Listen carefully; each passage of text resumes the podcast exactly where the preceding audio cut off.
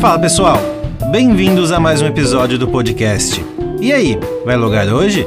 Eu sou o Marco Barbosa e o verdadeiro conteúdo desse podcast você só vai ter acesso ao ouvir pela décima vez. Opa, oi pra quem não desiste no primeiro fracasso, eu sou o Eric Fagundes e o mais importante, Marquita, é que todas essas 10 vezes serão diferentes, porém iguais. E é exatamente isso que fará vocês terem vontade de ouvir de novo.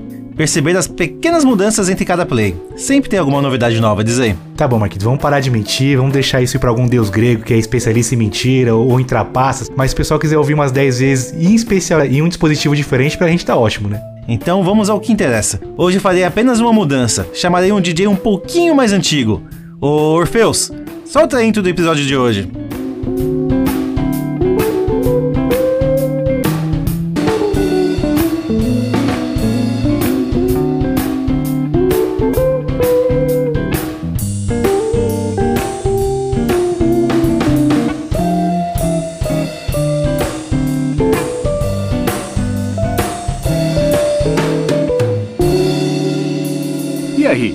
Vai logar hoje?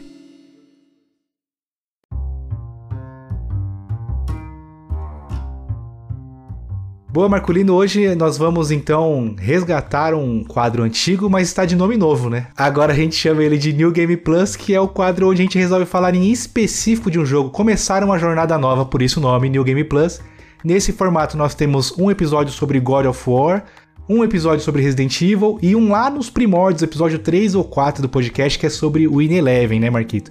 Resolvemos resgatá-lo porque agora esse podcast tá muito chique e resolveu ter vários quadros fixos, né, Marquito?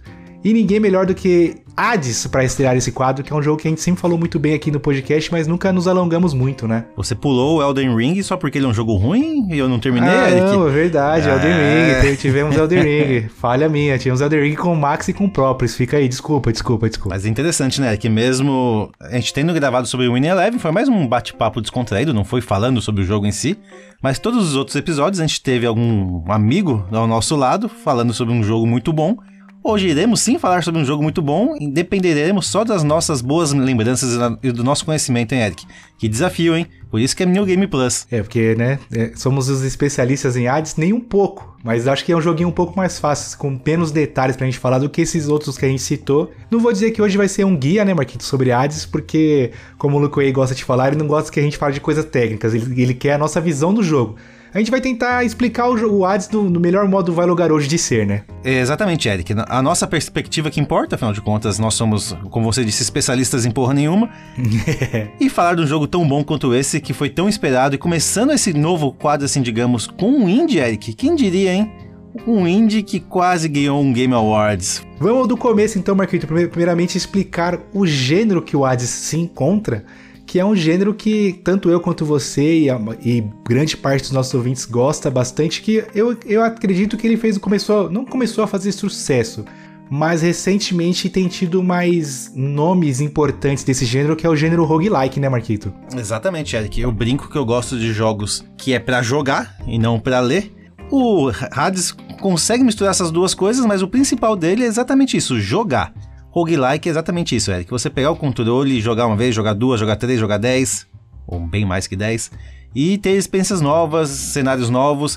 Explica um pouquinho pra gente como que funciona um roguelike. É, jo- jogo é considerado roguelike e tem, se eu não me engano, acho que. Se não me engano, não. Ao meu ver, duas características importantíssimas, né, Marquito? Uma é que cada run que você entrar, o mapa vai ser diferente. Então não, não adianta você gravar o mapa. Alguns jogos têm algum bônus, algum item que você consegue travar o mapa.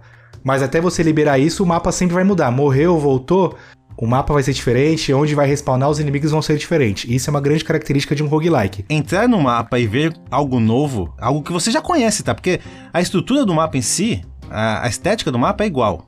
Só que o mapa é gerado de uma forma nova, né? E isso traz um elemento de aleatoriedade muito bacana pra mim. Gosto bastante desse, desse tipo de gênero por causa disso.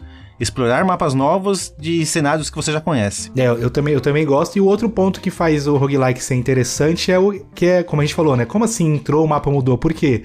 Você só tem uma vida. Você consegue, você tem que ir com essa vida o mais longe possível. Morreu, perde tudo, não importa em qual câmara você está do jogo, em qual fase você está, você vai voltar da primeira de acordo com o que o jogo te propõe, né? Vai voltar da primeira em um mapa diferente e sem os power-ups que você pegou durante a run. E aí, a grande maioria dos roguelikes de hoje em dia, o que acontece? Quando você morre, você sai desse, da, dessa sua run com alguns, alguns não diria power-up, o dinheirinho do jogo, né, Marquito? Sim. Que aí você pode gastar em power-ups fixos, como aumentar a sua vida, aumentar o seu dano. Isso a gente vai falar um pouco mais pra frente que tem no Hades também. Mas os dois pontos que eu acho que definem o roguelike é esse. O mapa muda e morreu, amigão volta do zero, lá do começo você não tem, não tem como salvar o progresso, né? Inicialmente. Não tanto, mas me lembra os jogos Souls, né? Que se você morrer, beleza, você perde toda a sua vida, toda a sua experiência. Tá, no Souls você consegue ir lá buscar a sua vida. Mas você não quer morrer. Você não quer perder a sua vida para você ter que enfrentar todos os inimigos de novo, aí chegar lá e pegar a sua, sua experiência de volta. Você quer ter a sua experiência até o final para poder gastar ela. E, bom, jogos roguelike, beleza, morreu, morreu, perdeu, mas você também não quer morrer. Então eu acho essa, esse tipo de experiência bem parecida com o jogo Souls. Eu acho que essa é, é a grande característica minha, que me atrai no, no roguelike, é tentar ver o quão longe eu chego em uma run e morrer e voltar e assim, agora eu quero ir mais longe, eu quero, vamos ver se eu consigo ir mais além. Pô, cheguei até o, o boss do segundo, da segunda câmara, beleza, já sei como é que eu chego nele, vamos ver o que, que eu preciso pegar de power-ups aqui para melhorar. E só que isso também acaba sendo, Marquito, para quem não gosta do gênero, o grande ponto que afasta, né? A galera não gosta de, pô, morri, perdi tudo. é o, é o, são as duas faces da mesma moeda, né? Tanto é o que, para quem agrada, é o ponto positivo, quanto para quem desagrada é o ponto negativo, né? Ah, mas eu te falo que eu gosto bastante desse dinheirinho que a gente consegue levar pro futuro, que faz até ser uns jogos roguelike, serem tratados como roguelite, por mais que para mim é tudo roguelike, é que existe esse que de RPG, né? Vamos voltar à discussão, o que é RPG? O que é RPG? Tem a sua árvore de habilidade ali que você consegue gastar seu dinheirinho para melhorar a sua próxima run, ter seus benefícios. Isso eu acho que mais me atrai, que você falou então que tem essa parte da, da experiência, para mim é, é, a evolução do personagem para a próxima run ser um pouquinho mais fácil, isso para mim eu acho bem legal. Boa, aí por exemplo eu coloquei aqui alguns exemplos de roguelikes que são mais conhecidos, que fizeram bastante sucesso, eu acho que o que mais faz sucesso, que todo mundo conhece quando fala, é o Dead Cells, né, Marquito? Que é o que estourou a, a bolha do roguelike. Tivemos na, na, no anúncio do PlayStation 5, no anúncio não, né? Na estreia do PlayStation 5, ele já, já começou com um roguelike, que foi o Returnal, né? Que é um roguelike com cara. É, geralmente os roguelikes têm cara de indie, né, Marquito? Esse é um roguelike com cara de AAA, né? Verdade. Jogo 3D, né? Visão por trás, assim. É... Eu não consigo. Eu, como não joguei, e não vi muitos vídeos, não consigo ver esse jogo como roguelike. Eu acho bem interessante é, ele ser roguelike. E o outro, o nome dele já até leva o nome do gênero, né, Marquito? Que é o Rogue Legacy. Inclusive, eu estou jogando o Rogue Legacy 2, que está disponível na PS Plus Extra. Um baita de um, de um roguelike também. E ele mistura roguelike com Metroidvania. O, o legal do roguelike é isso, ele consegue misturar vários gêneros. O Marquito falou do RPG, tem elementos de RPG sim, da, da árvore de habilidade. E o pano de fundo é que se você morreu, amigão, volta do começo e, e vai embora. Acho que o único roguelike que eu joguei que enquanto você não fecha ele a primeira vez, você não tem benefício nenhum, é o Enter the Gungeon, Marquito. Esse é o que mais afasta o pessoal, porque você não tem benefício nenhum quando você morre. Ou você dá sorte ou você dá sorte. É, eu nem sabia que você tem benefícios ao ganhar o jogo, porque eu nunca ganhei, nunca finalizei ele, e eu acho que foi por isso que me afastou. Porque, pô, já é difícil pra caramba. Não tem nenhum benefício quando morre. O que, que eu tô fazendo aqui? Pois é. Diferente do, do Ice que a gente vai falar agora, que, por exemplo, tem cara que consegue. Assim que todo o jogo a galera consegue fechar em uma run só, né? Um doente maldito. Mas o, o queria dizer que, por exemplo, o Hades é daquela categoria de roguelikes que sim, você joga, morreu, você sai com benefícios para poder na próxima run voltar mais forte. Aumentar a vida, aumentar o dano, ter uma segunda chance, se você morrer nessa própria run, você consegue reviver mas isso a gente vai falar um, um pouquinho mais pra frente, né, Marquito? Fica a dúvida, Eric. Fechar um jogo roguelike sem morrer pela primeira vez é a mesma coisa que matar o primeiro boss da maioria dos Souls-like sem morrer também? Que o Elden Ring, por exemplo, você é meio que obrigado a morrer pro primeiro boss. É, na, na verdade, todos os Souls você não é obrigado, né? dá pra matar ele, só que o jogo te mata depois, Sim, né? é esse o ponto, né? O Dark Souls também, o primeiro boss dá pra matar, mas você é meio que obrigado a morrer. O Sekiro você dá pra matar, é, e você meio que é obrigado a perder o braço. Do, do mesmo jeito você perde o braço, né? Pois é. Fica a dúvida. É, é, é, uma, é uma, uma boa de uma dúvida e assim, é o que eu falei, né? Tu, é possível. O, o, bacana é isso, você consegue fechar. Basta já, ser bom. Basta ser assim, um doente maldito de roguelike, você vai conseguir. Mas o jogo, eu entendo que a lore dele, né, Marquito, a, a alma de um jogo roguelike é você morrer mesmo. Morre, Sim. volta, é tentativa e erro. Tente outra vez, né? Até você ficar forte o suficiente. Porque chega um momento, a gente falou, né? O mapa é aleatório, ele se gera proceduralmente. Só que chega um momento que, mesmo aleatório, você consegue identificar algumas coisas parecidas com uma run que você já fez antes, né? Chega uma hora que você mesmo zera o, a aleatoriedade da, do jogo, né? E aí você consegue ficar mais mais atento aos perigos que o jogo vai te dar, vai te dar mais pra frente, né? Tem uma coisa também interessante, Eric, que eu não sei qual o máximo de mortes que você pode ter no jogo roguelike. Por exemplo, o, a gente vai falar do Hades.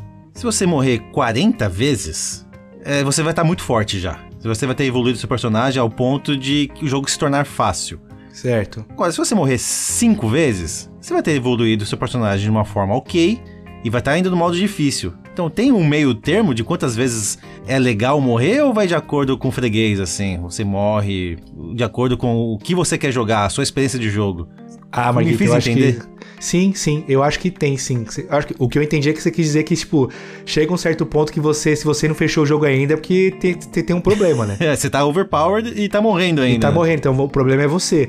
Sim, eu me lembro um tempo atrás, se não me engano, o Rafa, do meu PlayStation, fez um vídeo falando sobre Hades e um cara comentou: pô, me dá dicas aí e tal. Eu já morri.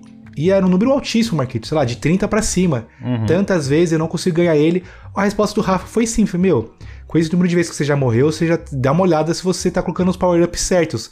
Porque você já, já tem experiência suficiente para fechar o jogo. Exato. Com esse, com esse tanto de, de, vezes que você morreu. Então, por exemplo, o Hades, o Hades ou qualquer outro. Ah, não sei. Roguelex, por exemplo, eu acho que eu já morri umas 30 vezes, Marquito. e tá no segundo boss ainda. E tô no segundo boss ainda. Depende do jogo. Eu, eu sei dizer, por exemplo, do Hades que eu já fechei. O Hades a gente foi fechar lá pra eu fechei lá pra vigésima tentativa, teve uhum. gente que fecha a partir da décima quinta. Eu acho que a média, a partir de 25, a partir de 25 runs, você já tem que já começar a se coçar para conseguir fechar ele pelo menos um tem uma algo vez, errado, né? né? É, tem algo errado. Pô, é, não, é engraçado. Eu lembro que tinha essa disputa entre nós, né? Você não conseguia fechar e falava, nossa, Eric, que pena que você não conseguiu fechar nessa run. Tenta a próxima, você vai conseguir. e eu lá, ah, beleza, ele não bateu meu recorde. Eu acho legal isso, mas realmente chegar em 40 runs e não terminar o jogo, eu acho que o jogo não é para você. Não é que você tá é. tá fazendo algo errado, é você que realmente não, não tá sabendo jogar o jogo. Exato. Aí, aí vale, sei lá, pesquisar no, na internet um, um guiazinha de build, dicas para poder pegar os atalhos do jogo. Porque chega um certo momento que você já morreu bastante, e não só a experiência de jogo, né, Marquito? Experiência nossa de habilidade também. Você já, você já pegou a memória muscular do, do jogo, você já entendeu qual que é a pegada dele. Então, se não matou depois desse certo número, pode deletar o jogo e, e, e não entrar mais em nenhum roguelike, né? Fica aqui o, tá, a vai. ditadura do roguelike. Vamos ser bonzinho, vai. Você falou, você citou três roguelikes excelentes, mas tem muito roguelike bom. Até caberia um podcast falando top 10 roguelikes do, de acordo com o Vai Logar hoje. Então, se não deu certo em um, tenta outro, vai. V vamos dar essa colher de chá. É, aí tem que ir pro Roguelite Light, né? Vamos então falar sobre o Hades, né, Marquito? Finalmente o, quem é o que dá o título a esse podcast tão especial? I see you've decided to come home. Changed your mind yet? Or looking for more pain and suffering?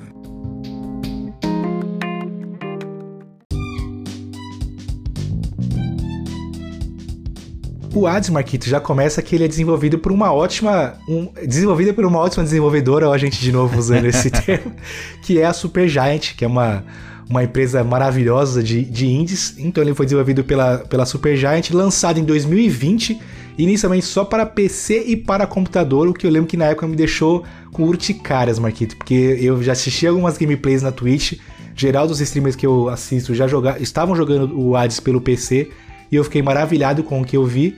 E não tinha nem data ainda para lançar para PlayStation e Xbox, né? Pois é, Eric, o, o Hades então já foi lançado meio como um GOT, mesmo sem estar tá disponível para os, para os videogames mais mainstreams, que são PlayStation e Xbox. Mas, porém, contudo, entretanto, para PC e para Switch ele já estava disponível. Então, quem tinha essas plataformas já estava tendo essa experiência e comentando a respeito. Eu lembro que sim, você já falava para mim, Marco, tem um jogo ali que eu assisto na Twitch, pá, que jogo impressionante, bacana demais. Você precisa jogar. Eu, tá, e como que eu faço para jogar? Ah, você precisa pegar o seu Switch e baixar. falei, ah, é, ah, deixa quieto. Deixa quieto e tal. Aí quando sim chegou para Xbox e PlayStation lá em agosto de 2021, ou seja, quase um ano depois do lançamento, cara, aí foi uma febre, voltou a febre, né? É até engraçado.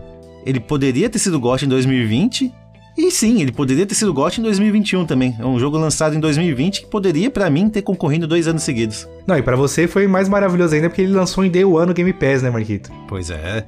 Essa parte foi ótima, né? E pra quem gosta de indie, beleza, ele não ganhou o Game Awards, mas ganhou como o melhor jogo indie naquele ano.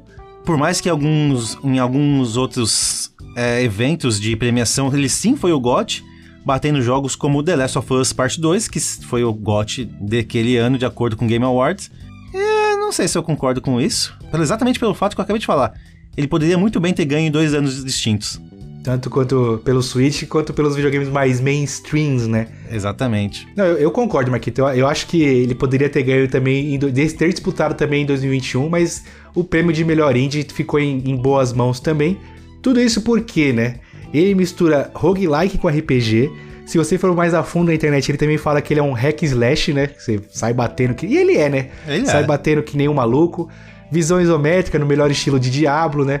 Dungeon Crawler, né? Que a gente brincou no episódio com Propolis, né? Que é o, é o rastejador de, de. Como é que chama? Dungeon de em inglês? De masmorras, né? Que tá assim na, na capa em português dele, né? Um Dungeon Crawler. Ele é o resumo de, de tudo que tem interessante. É, é o Hades, eu acho que é por isso que a gente gostou bastante. Vamos entrar um pouquinho agora explicando exatamente qual que é a história, né? Porque ele não é só. O que eu acho que faz ele ser legal também, Marquito, é que ele é um roguelike com história. Exato, foi o que eu falei, né, Eric? É um jogo que você joga e é um jogo que te faz, no final das contas, você fala, pô, calma aí que tem uma história aqui.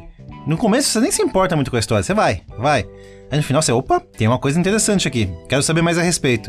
E é exatamente esse o ponto. A história dele consegue ser muito interessante, Eric. Te prende de uma forma você fala, não, preciso zerar o jogo, sim, 10 vezes, pra ver a história completa. Por exemplo, Dead Cells, você só te, te, jogam lá no, no, mundo e você sai batendo que nem louco, o Enter the Gungeon sai dando tiro. já o, o Hades, o, o Hades não. Você já começa, a gente controla os Agreus, o nome, chama, o nome do jogo é Hades, mas a gente controla os Agreus, que é o príncipe do submundo. Hades, para quem não conhece da mitologia grega, é o rei do submundo e a gente joga com o filho dele que quer de qualquer jeito, ele é um aborrecente, né, Marquito? Acordou um dia, Acordou um dia e falou, vou fazer mal pro meu pai. Na verdade, ele não se dá bem com o pai dele, né? Um clássico de sim, adolescente e, e, pai. E aí ele descobre que a mãe dele, que todo mundo, que todo mundo fala pra ele que é a mãe dele, na verdade não é a verdadeira mãe dele, né? Que é a Nyx, que é a atual esposa do Hades. Na verdade, ele descobre que a mãe dele é a Perséfone, que deixou uma cartinha pro Hades falando que não queria ficar mais no submundo e ia ficar no mundo dos mortais, dos mortais. Aí o Zagreus fica maluco e resolve que ele quer sair do submundo e o jogo é em torno disso, né? Nós tentamos, nós tentando fugir das quatro câmaras do submundo para encontrar nossa mãe no mundo dos mortais, que é a Terra, né, Marquito? Aí nisso, então, a Nyx decide te ajudar. Ela entra em contato junto com os deuses do Olimpo, que são sim os parentes da Perséfone. Nossos tios. Nossos tios. pra quê? Pra ajudar você, então, com poderes para sair do submundo e dos, das garras de, de Hades. Esses poderes a gente vai citar mais pra frente, mas são o principal ponto do jogo são a combinação dos poderes dos deuses do Olimpo e junto então com esses poderes e com as suas habilidades, você consegue então escalando andar por andar do submundo até chegar sim ao Monte Olimpo, onde os deuses do Olimpo residem. Só explicando, explicando não, só uma, um ponto interessante que eu acho da história é que assim, né? Quem não gosta de mitologia grega, né, Marquito? Crescemos vendo God of War. E aí é, é, uma, é uma história da mitologia grega que nós não estamos acostumados. A gente está acostumado ao quê? Com os deuses do Olimpo, ver a história de Zeus, conhecer Exatamente. a história de que é conhecer a história de Hércules. E aí nisso a gente conhece um monte de subdeus lá do submundo, né? Hades, Perséfone, o, o próprio Zagreus não é conhecido, tem a irmã do, do Zagreus que é a Meg, né? Que é uma das, das ajudantes, não ajudantes dele no jogo. Tem a Medusa, tem vários personagens secundários que o jogo te apresenta. E assim, essa história dos Agreus fugir do submundo, eles, eles inventaram pro jogo. Só que toda a lore em volta quem se dá bem com quem não se dá bem, quem tem um caso com quem tem um caso, eles seguiram exatamente a regra do, da mitologia grega. Isso é muito bacana para quem, pra quem já conhece ou para quem quer conhecer, né? É, um ponto até interessante que eu comentei é que você consegue combinar poderes. Tem deuses que ficam bravos. Ah, então você decidiu combinar o poder com esse, com esse aqui. Ah, você vai enfrentar a minha fúria então. Oh, come on, Zag, and here I thought that we were cool. You hurt my pride there, man. I guess I'm gonna have to hurt yours. Aí tem essas tretas internas e tal. Eu acho muito bacana isso. Tipo, como eles conseguem misturar uma história tão antiga, que é a mitologia grega, e mexendo nessa história um pouquinho o suficiente para se tornar interessante, né? Isso que torna para mim o Hades também um, um espetáculo. Esse fato história, novamente falando, difícil elogiar a história, hein, gente? Não, mas a história dele é muito Como boa. a história consegue misturar muito bem com a joga jogabilidade, nossa, é um jogo que te prende. Você consegue realmente parar para ver a, os diálogos assim. Pô, então quer dizer que esse deus aqui tem uma tretinha, tem, um, tem uma tretinha com outro deus. Ah, esse aqui tem um caso com aquele outro deus. E também tem um subdeus, né, Eric? Quem vai querer se importar com um Mequetrefe subdeus quando tem Zeus te ajudando? Exato. Mas não, tem um cara empurrando uma pedra que aquela pedra cai toda vez e ele continua empurrando aquela pedra. Você quer saber que diabos esse cara tá empurrando essa pedra? Por que, que ele tá empurrando essa pedra? E é um personagem que te ajuda também durante o gameplay. Cara, tem casos de família, tem Game of Thrones, tem tudo. E aí, ele é legal que tem um bagulho que a gente já criticou, Marquito, por exemplo, do Diablo, que o Diablo nos dá, as nos dá a história em diálogo e a gente só fica apertando o X, não quer ler, né? Sim. O Hades, ele mistura isso. Tem um narrador, que a narração também dele é impecável, é muito boa. A dublagem do jogo é muito... Infelizmente ele não tá em PTBR a dublagem, mas a, a legenda tá em PTBR. Mas a dublagem dele, mesmo em inglês, é muito bem feita. E o narrador dá uma outra cara pro, para o segmento da história. E aí tem o narrador contando e também tem os diálogos que a gente tem que ler. E aí eu falei, né? O legal do roguelike é você morrer para ir tentar na próxima vez ver o quanto mais longe você vai. O Hades tem as duas coisas. Você quer jogar de novo para poder ir mais longe e também você quer jogar de novo para desbloquear novos diálogos, para poder desbloquear novas interações, porque ele tem a, é algo que eu nunca vi em outros roguelikes também. Ele também tem side quest, né, Marquito? Você entrega um presente para um dos deuses para te ajudar, ou você pega uma missão lá no salão principal do Orfeus para encontrar com a esposa a noiva dele, né, que tá lá no em uma das câmaras para trocar ideia com ela, aí você vira um pombo correio dos dois. tem muitas coisas dentro do Hades que vai te envolvendo. Eu acho isso que é o que mais deixa o jogo interessante. É um jogo que te envolve do início ao fim, essa é a verdade. É verdade, Eric. Você comentou da, do, do, ato de morrer. E sim, morrer se torna algo legal. E é aquilo que a gente até falou, né? Morrer 40 vezes até não, ser, não vai ser tão ruim. Porque você vai ter 40 novas perspectivas de novos personagens, novos diálogos. Quando você morre, você já é recepcionado. Ah, morreu pra aquela serpente, né? É, ela é complicada, né? Puta, morreu pro bichinho ali. Ô, meu, o que, que tá acontecendo com você? Oh, wow. Electo's got it out for you? Normally she doesn't kill anyone. She likes keeping them alive. For quite a while, really. Hurts them still, but doesn't kill them off. I guess she really doesn't like you, huh? I guess so. Então tem todo um diálogo que vai se renovando a cada morte. E, novamente, quando você morre, você pega então tesouros para melhorar o seu personagem e melhorar o local atual que você está vivendo. Então você consegue melhorar decoração de parede, tapete no chão, você consegue melhorar os dungeons. Ai, tem um dungeon que está com a parede quebrada. Daí você, ah, então vamos reformar aquela parede. Reformando aquela parede vai te dar um benefício também para aquele dungeon, vai deixar ele mais iluminado com, com tochas, por exemplo. Então, morrer realmente vale muito a pena no Hades, por incrível que pareça. Então, antes que a gente fique agora só falando nada, lá mais para frente eu falo isso, mais para frente eu falo isso, vamos explicar como é que é, como que era jogar o Hades. You keep telling yourself that, boy. But mark you my words, sooner or later this life that you have chosen for yourself shall teach you I was right.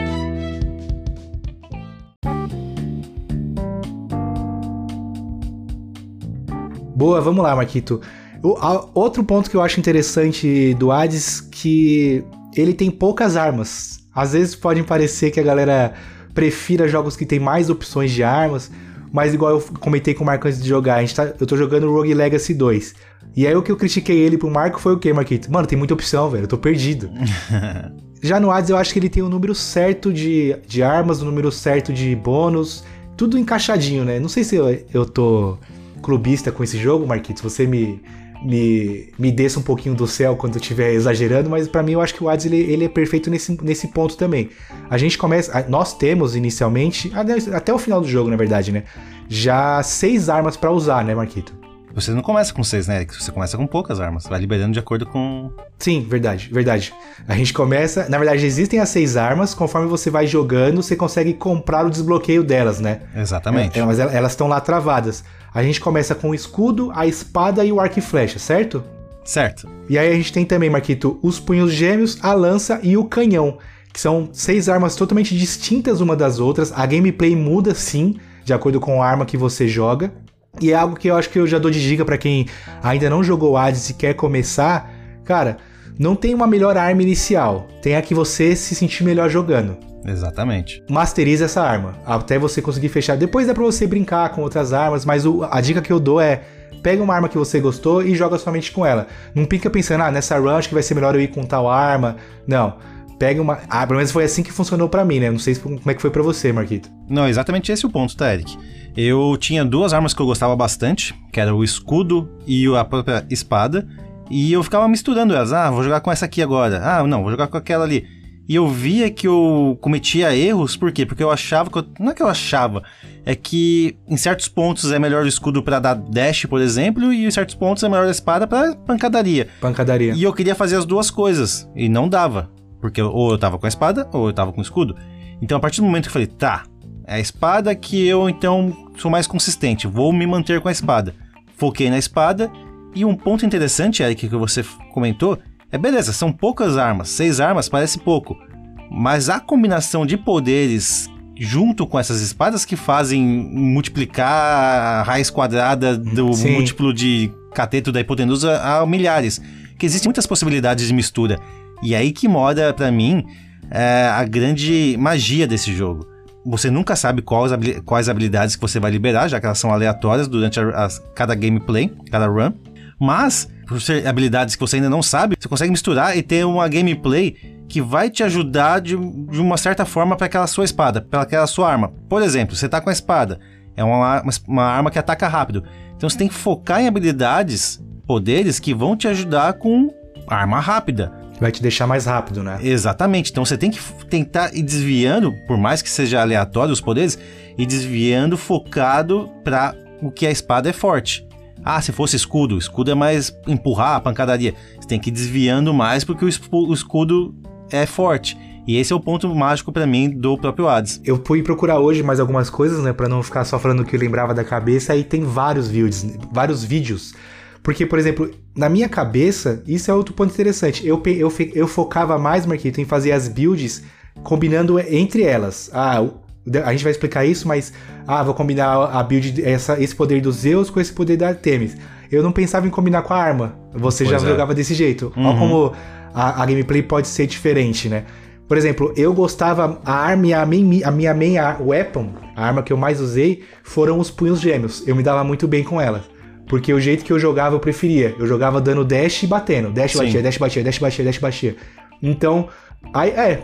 Inconscientemente eu, eu fazia isso, porque eu, eu gostava de golpes que o meu dash dava dano junto pro inimigo, dava dano junto no inimigo. Se eu desse um dash, ele soltava uma fraqueza ou soltava um, um infligia um poder de, de sangramento. Certo. Pra combinar com o punho gêmeos. Então eu acho que inconscientemente eu fazia isso, mas eu pensava mais na- nas buildzinhas. E o outro ponto interessante, conforme você vai masterizando as weapons e conforme você vai fechando, você libera um certo item que você consegue liberar aspectos novos dessa arma. Então você tinha os punhos gêmeos, mas você podia liberar o punho gêmeo, digamos que é o punho gêmeos mais dois, que ele tem o poder de Poseidon infligindo nele. Então cada arma também tinha esses aspectos diferentes, né? Então era mais uma, uma coisa para você mudar a sua run. E eu não cheguei a focar muito nesse negócio do aspecto, Marquito, mas cada arma tinha, tinha um monte. E o jogo mudava também quando fazia isso, né? Você chegava a, chegou a me- mexer bastante com isso? É sim, é que os aspectos então tornam o jogo também bem diferente junto com os poderes dos, dos deuses. Por exemplo, a própria espada você pode ter o aspecto que você ataca mais rápido utilizando ela, ou então você pode usar um outro aspecto que ela vai te dar dano mais crítico. E aí, o que, que você prefere? Bater mais rápido ou bater mais forte? Aí vai de acordo com a sua gameplay também. Interessante. É muito bagulho igual você falou do Souls, né? Que ou você vai ser um cara porradeiro mais devagar, ou você vai ser um cara mais rápido, só que dá menos dano. É É interessantíssimo. E aí isso, como eu falei, né? Faz cada run ser diferente, de acordo com o aspecto que você coloca no, na sua arma. Aí um outro ponto que é interessante também. Como eu falei, né? A gente morre. Toda vez que a gente entra numa run, a gente ganha um, um itemzinho que chama Nightmare, que é Darkness, na verdade, né? Que é escuridão. Aonde é que a gente vai usar essa escuridão, Marquito? No Mirror Night, no, no espelho da noite, né? Que fica no quarto dos agreus e é lá, e é lá que você evolui o seu personagem, né? Evolu- Evolui os agreus. Não vou lembrar de cabeça agora, porque tem muitos aspectos lá, tem muitos upgrades lá que é aí vai de acordo com como você joga. Eu lembro só as que eu gastava mais, Marquito, que era dar mais vida, né? A gente Tá. aumentar a nossa vida, que a gente começa, se não me engano, com 50 de 50 de vida, né? Então você consegue aumentar bastante a sua vida. Outra que é você conseguir uma segunda chance. Eu falei, né? Morreu, perdeu, já era. Só que você consegue liberar um item no, no espelho que se você morre, os zagueiros renascem nessa mesma run, só que com 100 de vida, com metade da vida que você tem, né? E aí dá pra você liberar, se não me engano, até duas ou três segundas chances, até três chances, né, na verdade, né? Dá pra fazer isso. E aí, durante o jogo, por exemplo, a gente tem quatro câmaras, né, Marquito? Que é cada, cada câmera é um, é um andar. Você começa o jogo, você limpa uma área e aí você tem que escolher entre duas portas. Cada porta tem um símbolo. Pode ser um símbolo de, de bônus, de para só você ganhar ouro, como pode ser um símbolo para você ter um encontro com Deus.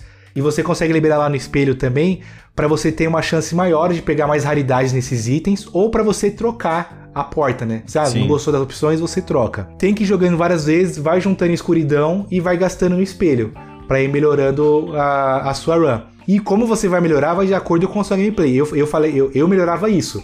Eu queria mais itens raros e queria aumentar minha vida, né? Eu sempre foco nesse tipo de jogo, Eric, em ganhar mais XP. Eu começo ganhando 1x de XP. Se eu tenho a possibilidade de ganhar mais 10%, mais 20%, mais 50% de XP, pra quê? Pra evoluir meu personagem mais rápido, eu vou fazer isso. Então primeiro eu gasto nesse multiplicador de XP, pra depois gastar em segundas vidas, segundas, terceiras, 20 vidas extras. Aí eu vou lá e aumento minha vida depois disso. É, pra mim o importante é ter vida e vida, e vida É, vida infinita. Também eu, eu lembrei agora que tem um outro bagulho que você, cada vez que você abre uma porta, o seu, os agreus ganham um percentual de vida. Eu também Sim. aumentava isso o máximo que dava pra esse pro. Por exemplo, você acaba de, acaba de limpar uma área. Você tá com a vida baixinha, só que você quebrou a porta, a vida volta um pouco, já dá uma, já dá Me uma ajuda, ajuda. é um alívio, né? Nós temos oito deuses que nos ajudam. Na verdade, são nove deuses e um. Nem sei se eu posso chamar de Deus Plus, um subdeus ou um deus oculto, que é o próprio Caos. É um onipre- mais onipresente que os outros, não é verdade? São, eu errei, não, não são oito, verdade. Os que nos ajudam é Zeus, que tem raio, Poseidon, que é o de água, Atena, que ela é mais focada em defesa, Afrodite, que ela foca mais em dar fraqueza nos inimigos, Artemis, que ele foca mais em crítico, dano crítico, né? Porque ele é o deus da flecha. Não deus da flecha, né? Mas ele usa um arco e flecha. da flecha foi boa. Tem o Ares, que ele foca bastante em dano do ataque, né? Aumentar o nosso dano. O Dionísio, que é ele envenena os inimigos. Hermes, que como o Marco falou, né? Ele gostava de uma build mais rápida, então o Hermes ele aumenta a velocidade e a esquiva. Também tem a Demeter, que é a deusa da- da- das estações, só que nesse jogo ela foca no gelo. Então ela dá lentidão nos inimigos. E o Caos. O Caos ele te dá um buff em troca de um, de um nerf, né? Que é o que ele faz. Só que o buff dele, dependendo do que você pega, é muito bom. Vamos começar pelo Caos. Às vezes ele, você tem que escolher no golpe dele, você vai ter um aumento de 40% de- no seu dano crítico e mais 20% no seu ataque. Mas nas suas próximas três salas que você vai entrar, o seu dano que você recebe é 100% maior. Aí você tem que pensar bem, pô, vai valer a pena tomar esse dano para mais pra frente eu ter mais poder de ataque? Todas as builds do, do caos, né? Todas as bênçãos do caos vai ter essa, vai ter- você vai ter que fazer essa troca. Só que elas, a- o nerf, interessante é que o nerf dele não é, não é fixo, né, Marquito? Sempre tem um depe- determinado número de vezes que você tem que passar, né? É o nerf temporário, né? Eu sempre pegava o caos, Eric. Não importa se eu tava com pouca vida, se eu tava com muita vida, se eu, eu sempre pegava o caos. Por quê? Porque o buff dele vale muito a pena. É o que você falou, 40% de dano crítico. Pô, um exemplo, somente um exemplo, é muita coisa.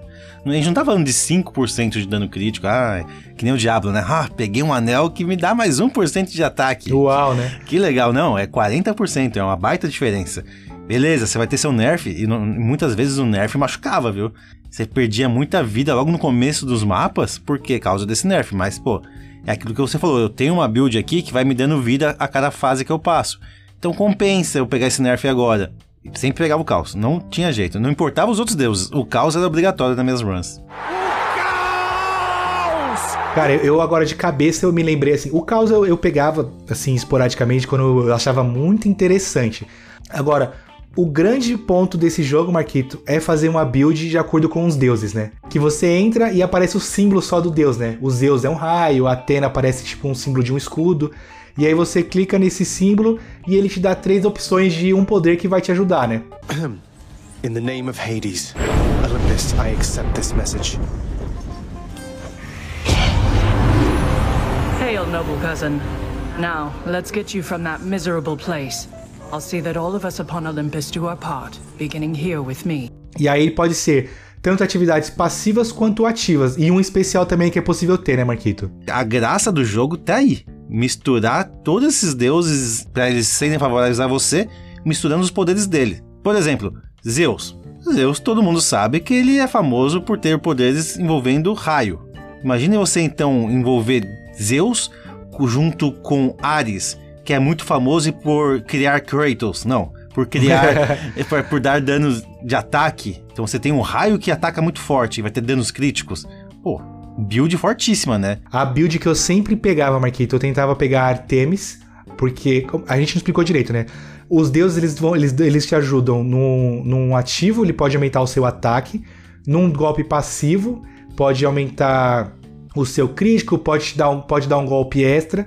E ele também, você tem, que é com quadrado, a gente dava o dash com X, para quem joga no Playstation, né? E você também tinha um ataque que era com círculo, com bolinha, que era como se fosse um raio. Que é, ele dá um raio, mas cada, cada deus era diferente o seu ataque com, com o círculo. Então, para cada um gostava de uma coisa. Por exemplo, o ataque com bolinha, Marquito, eu gostava do Dionísio.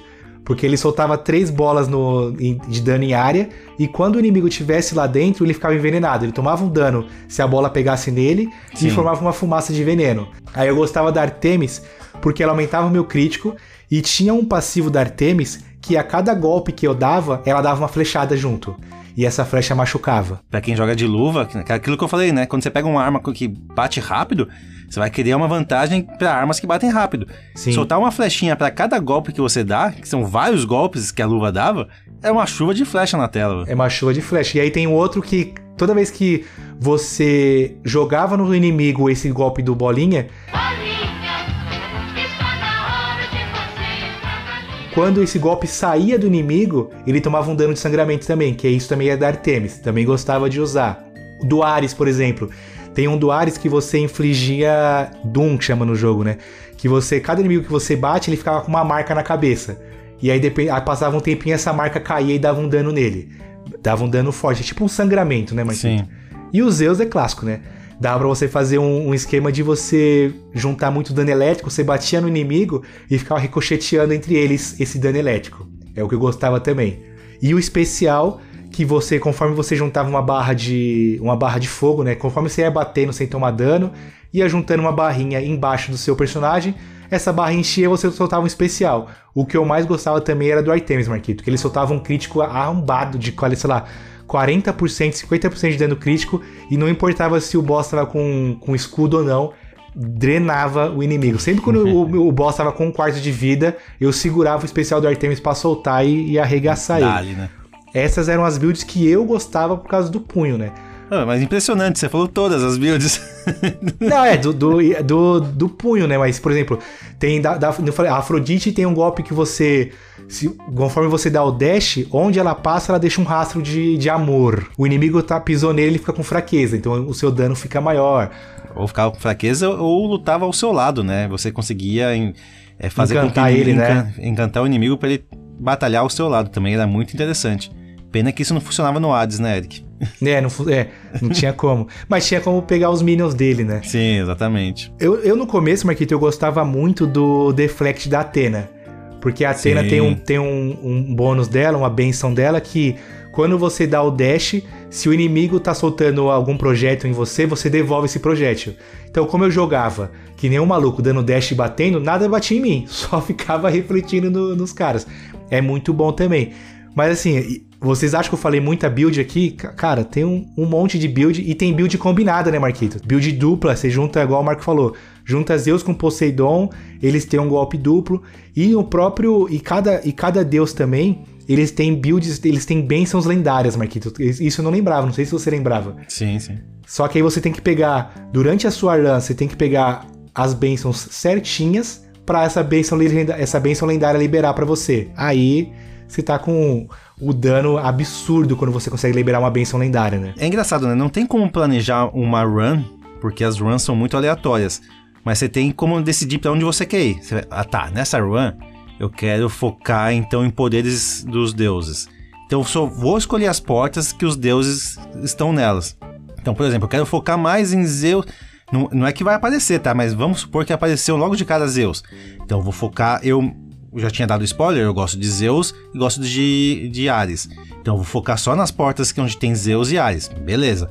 Tá, nessa run eu quero alguns poderes sim, que os poderes são necessários, mas eu quero focar em dar um upgrade na minha arma. Que tinha como dar upgrade na arma Tinha durante também. a jogatina também. É o martelinho, né? Isso, então você, por exemplo, sua espadinha batia simplesmente no, no inimigo. Agora sua espada vai bater num- na, sua, na sua range toda na sua frente. Agora sua espada vai dar um 360, vamos supor que seja assim. Você podia, você podia investir nas suas armas também. E era muito forte que a arma ficava, muito forte.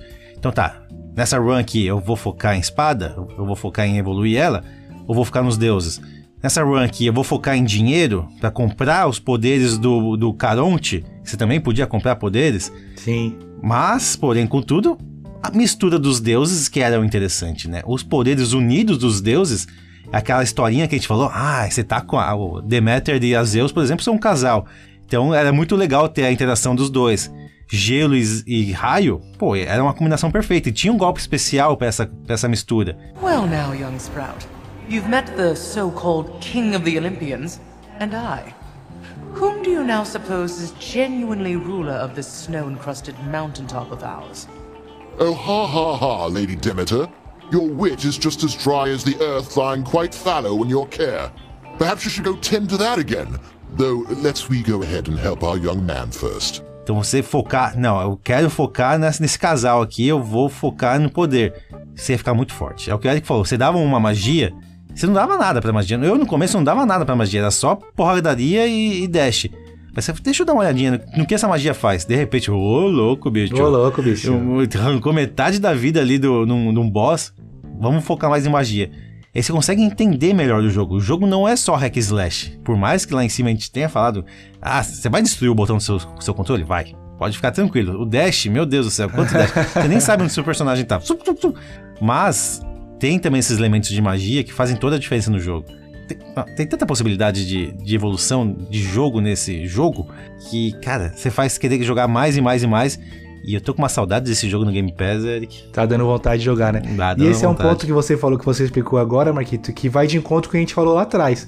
É por isso que, se você tá com 40 runs já no Hades e não matou ainda o Hades, você não tá jogando direito, porque você não tá prestando atenção na build que você tá fazendo. Sim, tá focando. Vamos lá, vamos explicar. São quatro câmaras no jogo, que é a, tem, você começa no Tártaro, tem o Asfodelo, Elísio e a última câmara é o Templo de Styx. Cada câmara tem um certo número de salas. Você entra numa sala, tem os inimigos, você tem que matar todos os inimigos e a sala libera. Em sua grande maioria, quando essa sala ela é limpa, tem duas portas para você escolher. No alto de cada porta tem um símbolo. Vai ter, pode, vai, pode ter um símbolo de um deus, como pode ter um símbolo somente de um power-up. E aí você que escolhe para onde você vai.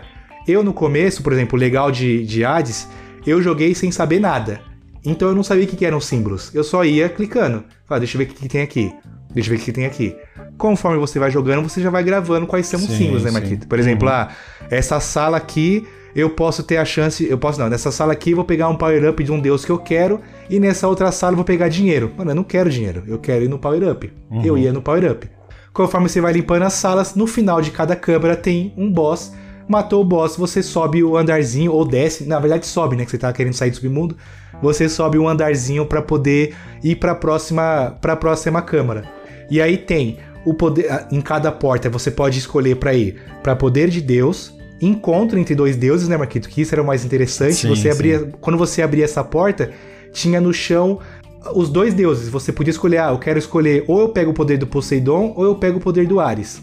Qual pensa o que eu quero? Ah, tô focado na minha, na minha build de Ares, eu vou pegar o poder de Ares. Beleza. A- aí a sala enche de inimigos e o poder de Poseidon tentando te atacar junto, porque ele fica puto que você não escolheu ele. Aí o, aí o tempo inteiro fica passando umas ondas na, na sala que te dá dano. Aí quando você consegue terminar a sala, o Poseidon tipo fala, ah, brincadeira, te perdoo, até a próxima. É um negócio assim, né, Marquito? Aí também tem, como eu falei, a sala de você só pegar dinheiro. Tem a sala do Caronte, que aí você. Na sala dele você pode comprar vida ou comprar bênçãos, de acordo com o dinheiro que você tem. E tem dois power-ups. O Marquito falou do power-up da arma, que você pode evoluir a sua arma. E você também pode aumentar o nível das suas bênçãos, Marquito. A gente faltou falar isso também, que é aquela romã, né? E aí, de acordo com que você aumenta a sua bênção, elas podem chegar até nível 6, se eu não me engano. E aí a build que você escolheu vai ficando cada vez mais forte, né? É até impressionante, né? Que eu tô ouvindo você explicar sobre o jogo, as diferenças de gameplay, né? Você falou do ouro como se o ouro fosse uma porcaria. É. No, come- no começo também eu achava, ah, quem que é ouro? Ouro, lixo. Muito ouro, inshallah. Mas dependendo, por exemplo, do deus que você pega, você ganha um multiplicador de ouro. É, qual que é o que pega? Acho que é o Poseidon da multiplicador de Eu odiava esse poder, esse poder, não gostava. Mas então, mas indo no Caronte, o Caronte te dá, é, sei lá, eu, três possibilidades de compras de bênção. Pô, comprar três bênçãos de uma vez, ao invés de ter pego uma bênção lá atrás, me parece ser muito vantajoso, né? Por isso que em certas runs eu falava, não, agora eu vou ficar rico! Sou rica! E vou gastar tudo em bênção lá no Caronte. O Caronte me, me amava. E no final existia um super Caronte, né, Eric? Um Caronte com muitas possibilidades de compra. E aí sim, se você tá cheio da grana ali, você faz a festa, você faz a feira no Caronte. Por isso que eu gosto. No final das contas, eu acabava gostando muito da build de, de ouro. Tem esses quatro ma esses, essas quatro câmaras, cada uma tem um chefe. A chefe do primeiro mapa é a Meg. Sofri bastante na Meg, Marquito, até pegar. até sempre. padrão, né, de roguelike, até pegar o, o script dela. O segundo do Asphodel é a Hydra, que é uma, uma Hydra de, de ossos, né? Só o esqueleto. Olha, eu ouso dizer que a Hydra é o boss que eu mais me ferrei no, em todas as runs. Tirando o Hades, obviamente, né? Mas a Hydra eu sofria bastante. Porque aquele momento que ela desce, que ela fica com o escudo e sobe as quatro cabecinhas dela assim de dentro da lava, demora muito pra matar. E se você não prestar atenção, você toma um dano absurdo daquela, daquela parte. E eu sempre achei essa mais fácil também. É. Vai, vai entender, né? Olha só. E no Elísio tem o Teseus e o Astérios, que é o Teseus e o Minotauro. E no Elísio tem uma, uma sacanagem, né, Marquito? Você pode, dependendo das portas que você escolhe, você tem um encontro sozinho com o Minotauro, que já pra você tomar um dano absurdo. Dá pra você, dá para você passar dele sem tomar dano, mas querendo ou não é um mini boss, né? Sim, no começo você vai tomar dano, não tem jeito, até pegar as manhas dele. E aí quando você tá quase matando ele, ele, ele foge. Pra ir no final desse, dessa câmara, o chefão ser ele e o Teseus junto. É uma boss fight difícil também, né, Marquito? Essa é a sua mais difícil? Tirando o Hades, né? Tirando o É, Hades. é, tirando o Hades, é uma das. O problema dela é você realmente focar em um dos dois, né? Ele assusta ter um porradeiro e um cara de arco e flecha atirando em você. Você precisa focar em um dos dois. Mas é uma experiência única, assim. Você fala, ô, calma aí, gente. Dois contra um é sacanagem aqui. Vamos um por vez, por favor. Você focava em quem, Marquito? Eu focava bem no Minotauro. Eu queria, eu matava ele primeiro pra ir enfrentar o Teseus. Eu também focava no Minotauro, que era mais corpo. dano corpo a corpo. Aí o Teseus depois era aquele dano mais de, de área que eu conseguia respirar. Já o Minotauro não, ele vinha pra cima, né? Então eu tinha que batalhar com ele logo de Tinha cara. que batalhar com ele de cara. E o interessante dessa, dessa batalha é que é o único momento que os deuses não se voltam contra você, mas eles ajudam o boss nessa, nessa batalha, né, Marquito? Em um certo momento, o Teseus invoca um, um dos deuses, e é aleatório. E eles também usam dano de área contra você na, na boss battle, você tem que ficar. Na boss battle você tem que ficar fugindo enquanto bate nele. É interessante quando eles invocam os deuses também. O mais interessante ainda é que, principalmente nesse boss, são os diálogos. Sim. Se você, se você ganha deles antes, o Teseus, ele fica. É, você ganhou da gente, mas ganhou porque eu tropecei, ganhou porque não sei o que. Ele achava sempre uma desculpa. Ready yourself, Asterius, my friend, for our most hated enemy has come to challenge us again before this loving crowd. I don't understand this place at all. How is it you're still champion after all this time? After losing repeatedly and often, I mean.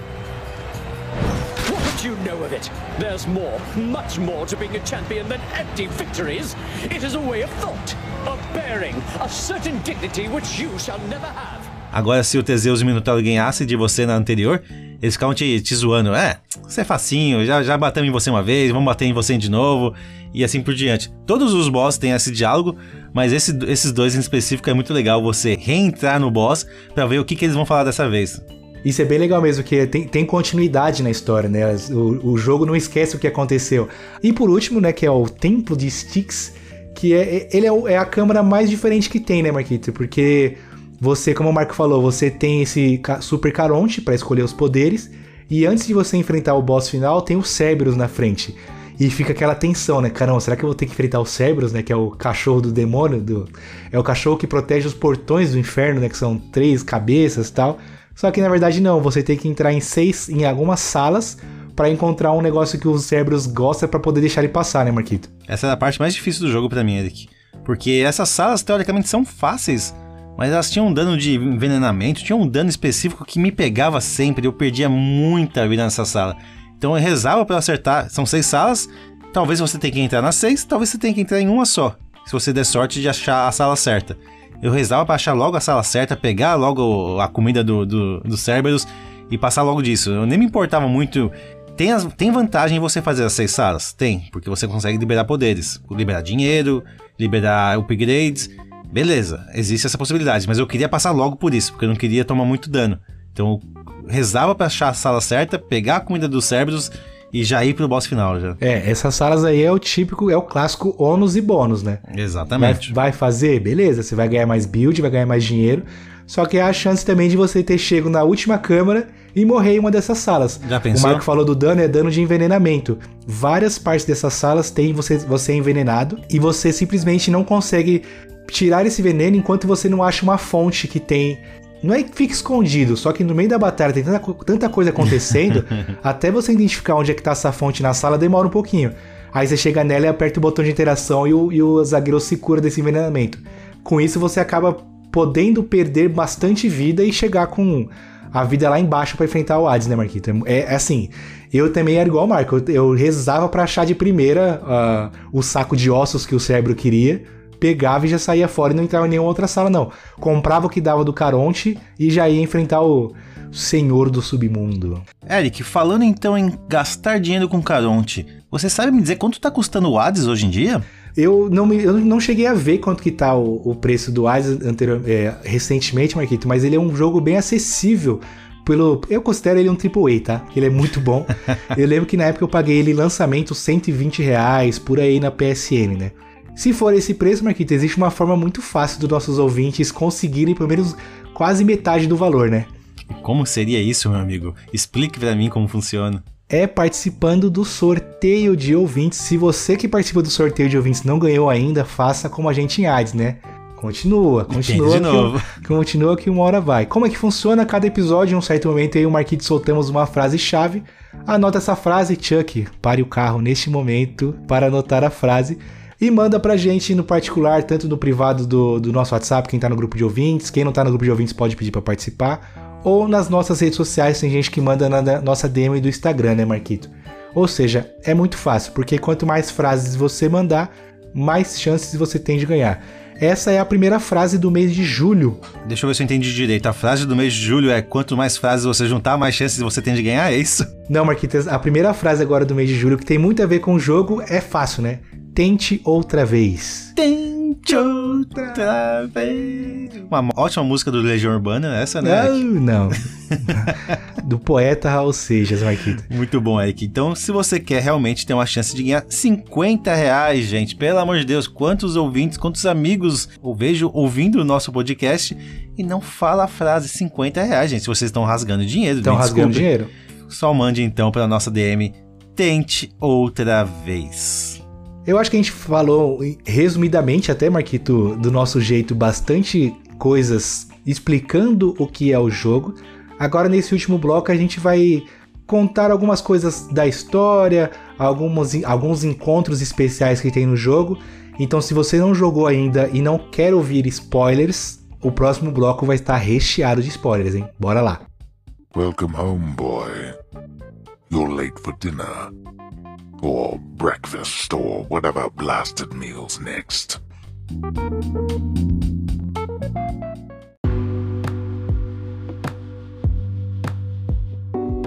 Certo, Marquito, a gente falou várias vezes aqui, né, e até na intro, ah, ouvir 10 vezes, jogar 10 vezes, por quê, né?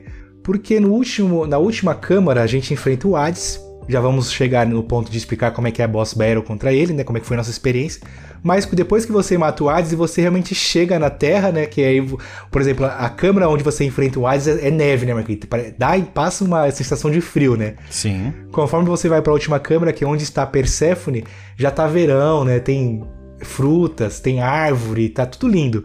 Você encontra Perséfone, há um diálogo de Zagreus com ela. Toda vez que você, você encontra Perséfone, esse diálogo muda, só que por algum motivo os zagueiros não conseguem ficar muito tempo lá trocando ideia com ela. E ele morre, né, Marquito?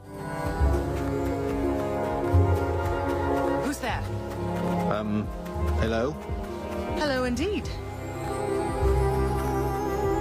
Pray, who might you be wandering all the way out here? You're trespassing on private property, you know. Speak up. Um, you must be Persephone. My name is Zagreus, and I think I might be your son. Pois é, até chega a ser triste, né, Eric? Toda vez que ele consegue então encontrar sua mãe, é aquele momento gostoso, aquele momento de união da família, assim, digamos, da família brasileira, ele morre. Ele consegue ter um diálogo bem curto, bem rápido, e, e tipo, a Persephone mesmo fala: Ô oh, filho, não vem mais aqui, sabe? Não vem sofrer mais. Continua lá. Porque ela quer tá tentando esconder alguma coisa também. Ela tá uhum. preocupada com o filho, mas ela também sente que ele tá sofrendo com isso. Então ela tenta dar uma disfarçada, tenta fazer com que ele não volte mais, mas não, ele não. Eu preciso saber o que aconteceu, eu preciso saber por que minha mãe tá aqui. Quero saber mais da história de, desse casal que me abandonou, né? A minha mãe me abandonou por quê? Aí que sim vem aquele ponto da história que você fala: caramba, que, que loucura isso, né? É muito do universo da mitologia grega, que é o ponto onde. Por que então que a Persephone abandona o, os agreus? Que ela recebe uma notícia das senhoras do destino que o Hades não poderia ter herdeiros. Ou seja, o bebê que ela carregava ia morrer. E com a, a partir dessa notícia, ela entrou, não sei se é desespero, se é um momento de tentar salvar o próprio filho dela, ela abandona o filho e foge então do mundo, do submundo. Nisso, a própria Nyx, que é a, a atual esposa do Hades, faz um pacto com as Senhoras do Destino e consegue então salvar a vida do Zagreus.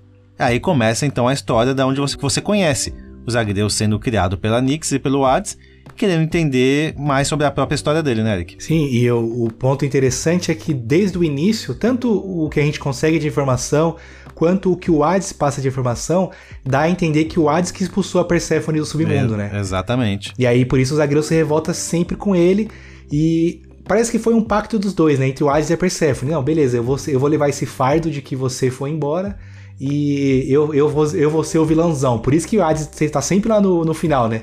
Tá sempre lá querendo te Tentando enfrentar. bloquear, né? Você uhum. enfrenta ele, mata ele, vai, passa. Descobre mais um pouquinho dessa história. É que o ponto é que os deuses do Olimpo não podiam, não podiam saber disso, né? Que a, que a Persephone não está mais no submundo. Então ela tinha que estar escondida também para os deuses do Olimpo e ela tinha que estar escondida pro próprio Zagreus. É, como eu falei, né? É um Game of Thrones absurdo, né? Exatamente. Não, deu vontade agora de, de rejogar ou, ou, procurar um vídeo melhor do que o nosso, Marquinhos, explicando a lore certinha, a história de, do jogo, porque tem muitas reviravoltas. Igual o Marco falou, ah, Persephone. Persephone é filha de Zeus com a Demeter, que é uma deusa que nos ajuda também. Tá, mas Zeus é irmão de Hades. Então Hades casou com a sobrinha dele. Pois que é. Que bagunça que é essa, é velho? É uma zona isso aí, velho. E aí, Marquito, tem, tem outros, outros aspectos da, da história que são interessantes. Por exemplo, a gente falou da Meg, né? A Meg é a filha da Nyx com, com Hades também, né? É a meia-irmã dos Agreus, né? Então ela é. é. uma, ela é uma das fúrias que é, que é uma das boss do primeiro mundo, do, da primeira câmara, mas ela também ajuda os agreus, né? Chega um momento que não é ela, não é ela a boss e as irmãs gêmeas dela, tem uma bagunça absurda nisso. Você pode ter até um romance com a sua meia-irmã, Eric. Verdade, verdade. Tem não só com ela, como tem outros personagens também que você pode ter um romance, a partir do momento que você dá presentes e vai tendo diálogos com esses personagens. Mas sim, sua meia-irmã é, é um fato comestível no jogo. Que delícia! Falando bastante do Hades, Marquito, como eu falei, o, o eu, eu, eu, gosto, eu gosto do cenário dele, que é um cenário de neve, né? É diferente. O cara é deus do submundo e aí você esperava enfrentar ele com um monte de lava em volta. Na verdade, é tudo de neve, né? E o bicho é imponente na tela, hein, Marquito? Eu, eu, é, é, uma, é uma das boss. Não. É difícil falar que é a melhor boss battle porque ele é o último boss, né? Sim. Mas eu acho que realmente os caras capricharam nessa, nessa boss fight. E você não consegue ficar parado um, um segundo na batalha dele. Eu demorei, Marquito, umas 14 runs para chegar nele. Oh, of course. I never grew accustomed to the air up here. It gusts senselessly whichever way it pleases. I suppose you must prefer it to the stillness of the air below. You know, you're right. The air up here seems pretty good so far. But I will reserve judgment till I've had my fill. I have to say, though, Father, the Helm of Darkness suits you. Untouched, you dust it off on my account. It should not have had to come to this. For all your antics with me yet around the house, I always kept my temper, have I not? Unlike you. Well, let's see. You've berated me repeatedly and often. You've lied to me, mustered your wretched forces to kill me over and over, but sure, I'll grant you that you've always kept most of your anger bottled up. All that's about to change, then? We're gods, boy. Killing one another is our lot although I always thought I was above it. I told you that you cannot leave this place. It seems I must enforce my rules myself. I'm sending you home. Now. E mamei, mamei muito. mamei muito.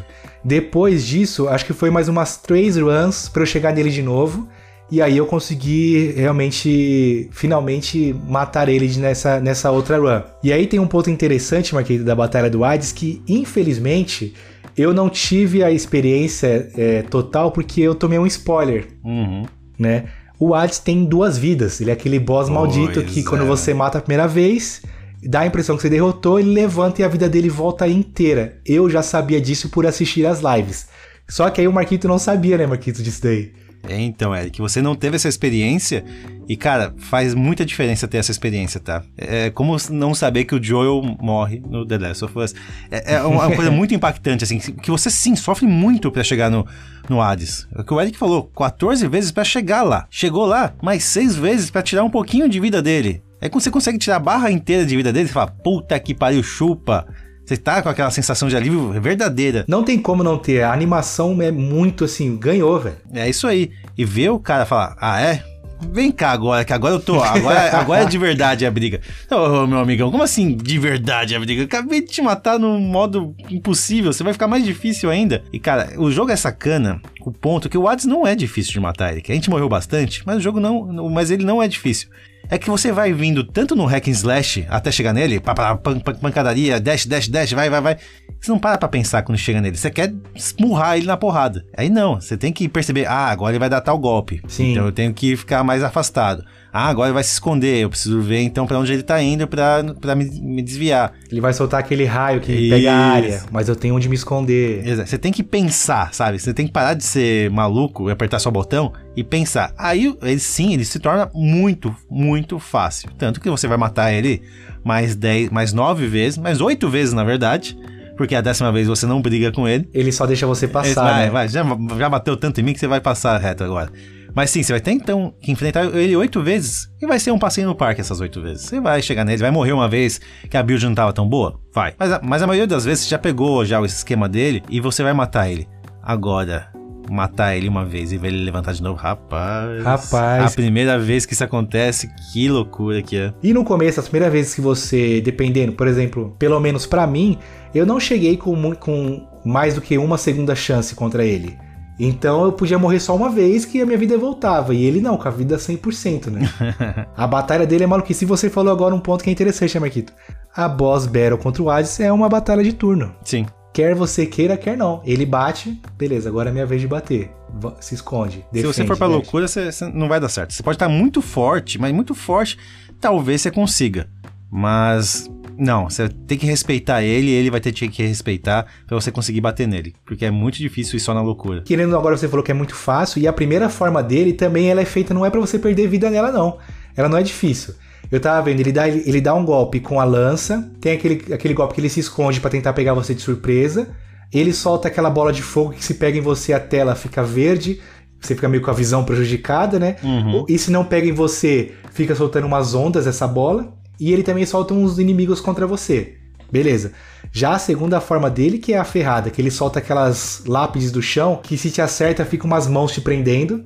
E aí Sim. você toma dano e ele te bate. E esse raio laser dele, que se você tomar, amigão, o bagulho vai dropando sua vida, vai, vai absurdo, absurdo.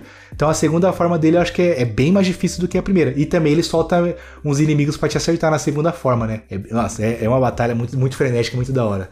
Eu gostava bastante. Teve algumas runs minhas que eu derreti ele. Essas runs que eu tava com uma build 100% do Artemis, que tudo que eu batia dava algum crítico, dava alguma flechada. Nossa, eu acho que eu tenho um clipe na Twitch. Que eu derreto ele acho que em um minuto ou dois, Marquinhos. Assim, ó, rapidão. É, então é gostoso, né? Quando você dá um pau nele, que você fala, ah, garoto, vai. Você não batia em mim quando eu era mais novo? É. Agora, que eu sou mais velho, você tá apanhando que nem criança. Bom, mas tinha, tinha uma coisa interessante também, né, Eric? O jogo é cruel, a gente tá vendo muita dificuldade, mas pra quem realmente jogou 50 vezes e não conseguiu matar o, o Hades, tinha a possibilidade de, sim de você ativar um modo fácil, vai, um, um modo God Mode, que é o jogo se tornava mais fácil a cada vez que você morria. Então, por exemplo, morreu uma vez, o jogo fica 10% mais fácil. Morreu 5 vezes, o jogo fica 50% mais fácil. morreu 50 vezes, o jogo vai no automático e mata o boss sozinho pra você. Mas eu acho legal isso, tá? É, é, o jogo é punitivo. Punitivo naquelas, né? Se você joga ele normal. Mas se, você, se não é o tipo de jogo para você, mas mesmo assim você quer ter essa experiência de jogar o jogo, ver a história completa, terminar o jogo, existe a possibilidade então de você ativar esse modo e você jogar de chinelos, vai assim, digamos. Eu nem lembrava disso. Verdade, eu não lembrava que tinha essa, esse jeito de deixar o jogo mais fácil. Mas aí a gente entra na discussão, né, Marquito? Precisa ter jogo fácil, precisa ter a dificuldade fácil nos jogos. Por exemplo, o Hades é um jogo que eu acho que sim, porque como eu falei, né, a história dele é tão legal que privar as pessoas de terem toda full acesso a ela só porque eles não conseguem matar o Hades muitas vezes é algo ruim, né? Então é bacana que tenha isso porque aí você realmente entra no modo história. Eu realmente não, não lembrava disso, sinal que eu não usei. O Marco talvez. Muito, aqui é pesquisa, meu filho, aqui é trabalho. Boa, boa. Outro ponto que eu acho legal também, Marquito, é quando você vai começar uma, uma run nova, dependendo de quanto você evoluiu, tem uma mudança de, de ato, né? Aparece uma imagem só dele, grandão, conversando, falando alguma, algum texto. Tem alguns momentos que você vê o, os agreus dormindo e você vai andando de noite, assim, para vasculhar o salão, pegar alguns pontos da história. Sim, e são verdade. os pontos extras que eu acho interessante do jogo, né? Você lembra de mais algum interessante? Ah, eu lembro que tinham as almas trabalhando lá. E aí você chegava tentando incentivar elas, elas ficavam puta com você, né? Tipo, elas estão lá, alma penada, trabalhando o resto da vida lá, é. meio que escravizadas.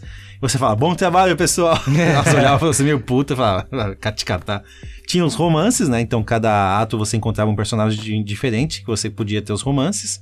Tinha como você evoluir novamente o mundo, dando o dinheirinho que você coletava durante o jogo. Tinha o melhor minigame de todos, que é o minigame de pesca. Você conseguia então pescar os peixes, dar no restaurante para receber itens de volta. Do chefe, né? Verdade. Aí tinha o que você falou do construtor, né? Que você ia evoluindo a, a o salão principal lá, né? Do construtor. Isso. E tinha um, um, dos. Vamos falar dos NPCs, Marquito. A gente falou que tem a Meg, o Marco falou que tem o chefe, tem a Dusa, que é a Medusa, né? Que é a ajudante do reino. E é engraçado a relação que ela tem. Ela morre de medo dos agreus, mas em segredo ela é apaixonada pelos agreus, né? Sim, sim. É um dos romances também que você pode ter com ela. Porque conforme você vai jogando, você libera, você ganha um item que é o hidromel. E você pode presentear os NPCs com esse hidromel. E é um outro ponto legal que faz o jogo ficar mais interessante ainda, né, Marquito? Que você consegue desbloquear novos diálogos de acordo com, você, com o que você vai presenteando esses NPCs, né? Exatamente. E aí tem também o, o, um dos personagens que eu mais gosto, que é o Orpheus, que ele é o responsável pela trilha sonora do jogo, né? O, o diamante, né, que é um dos itens mais raros do jogo, você não quer gastar, você quer gastar só realmente no que precisa, mas gastar ele comprando músicas para você ouvir, a trilha sonora desse jogo é um absurdo de boa. Você gasta com gosto diamante.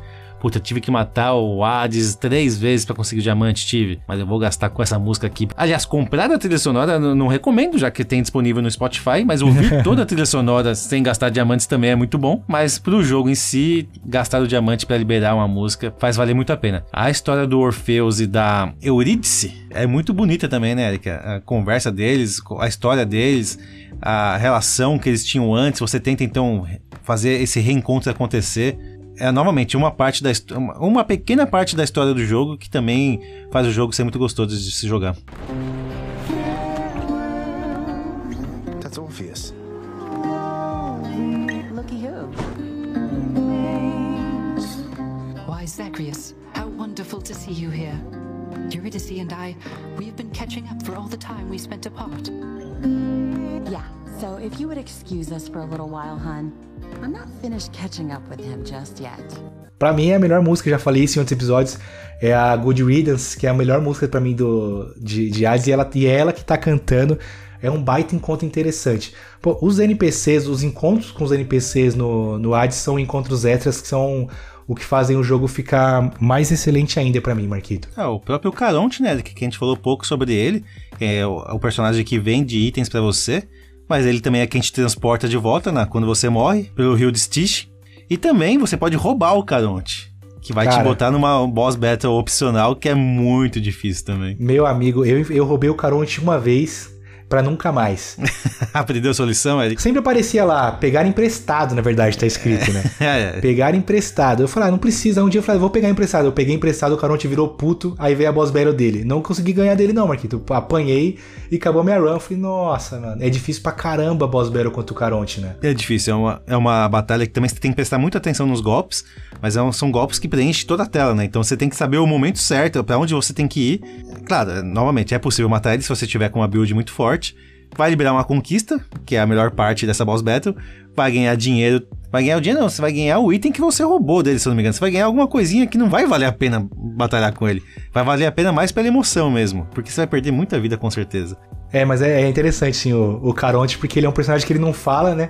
E os agreus trocam a maior ideia com ele. Ei, tô sabendo que você tá bem humorado hoje. Ele só fica. Não quero trocar ideia, né? Caron, mate. Wanted to thank you very, very much for bringing Mother and me home. Your boat's quite comfortable, you know. Though I suppose you won't be making a habit of giving me a ride, will you? It's quite alright, I don't mind the walk. Um outro encontro que tem no jogo que eu acho legal é com Thanatos, Marquito, que é o. Ele é um dos. dos... Ele, é, ele é deus da morte, né? Tem o Hypnos, que é o cara que te recebe no, quando você morre, né? Que é o que cuida Sim. do. Ele é o que cuida do relatório de entrada do submundo. Aí toda vez que o Zagreus entra, ele tem que, ele tem que mentir, né? Ah, entrou por causa de gripe, entrou por causa de não sei o que lá. e o Thanatos não gosta disso. E aí toda vez que você tá numa run, em algumas vezes o Thanatos aparece em uma sala e ele te desafia para ver quem que mata mais inimigos na sala, né? Essa parte é legal mesmo, que te motiva a ser rápido e eficaz, né? E você começa a ver o contador dele subindo, fala, não, preciso ir mais rápido, preciso, preciso matar mais inimigos.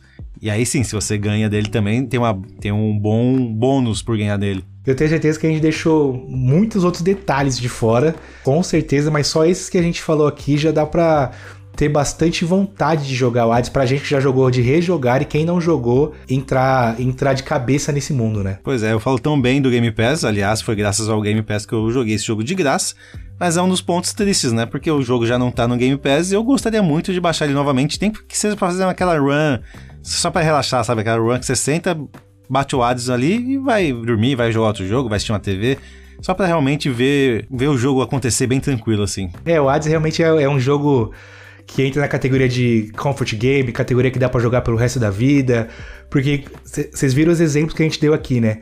Cada sala pode ser diferente, cada arma, a run é diferente, cada build para aquela arma é diferente, cada build de deus é diferente, focado com aquele outro deus, você tem que fechar mais de uma vez. E assim, fechar 10 vezes é para fazer o primeiro final do jogo, né? É, que é para trazer a Persephone de volta pro submundo. Só que ainda tem muito mais coisa para você liberar, fechando outras vezes para a história realmente fechar, né, Marquito? Você tem que pegar todos os favores com todos os deuses, tem que fazer todos os favores junto com os personagens do jogo. É, é ó, o jogo é curto, Eric.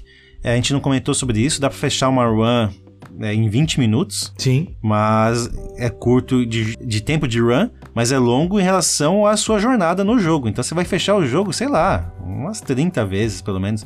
Mais as vezes que você vai morrer. Então é jogatina para mais de 40 horas, talvez. É, Marquito, o How Long to Beat do Hades é de aproximadamente 22 horas e meia. Então não é um jogo. Você, tem, você pega uns triple A's aí que é isso aí, 25 horas, 20 horas de a campanha principal o Hades para um jogo indie, 22 horas, Marquito. Tá ótimo, né? É muito, é bastante conteúdo. E faltou a gente falar, né? A nota nele, dele no Metacritic é 93. É um jogo aclamadaço com total razão. What news, boy? Ready to give up or no?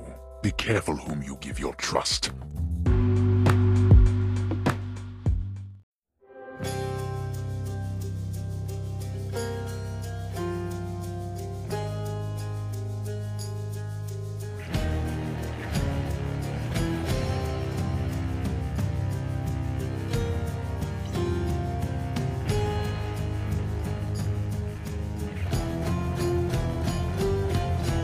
Você sabia que por uma pequena quantia mensal você pode contribuir com a continuidade do nosso podcast e de quebra concorrer a um gift card de 100 reais todo mês? É isso mesmo, tudo isso é possível através do nosso programa de apoio coletivo, o apoia.se barra vai apoiar hoje.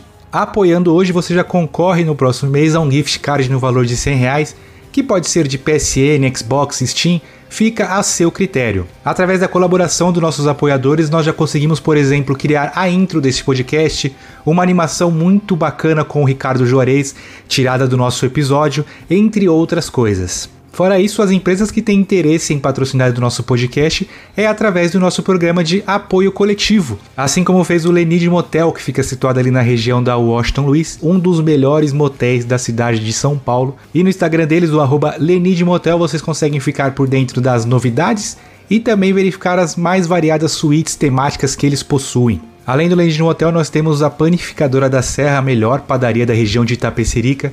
Contam com um vasto cardápio, um ótimo atendimento e na parte da noite eles também têm delivery de pizzas. O Instagram deles é o arroba panificadora da serra. Então se vocês quiserem contribuir com esse podcast, concorrer a gift cards e até mesmo anunciar a sua empresa conosco, basta entrar em apoia.se barra vai apoiar hoje.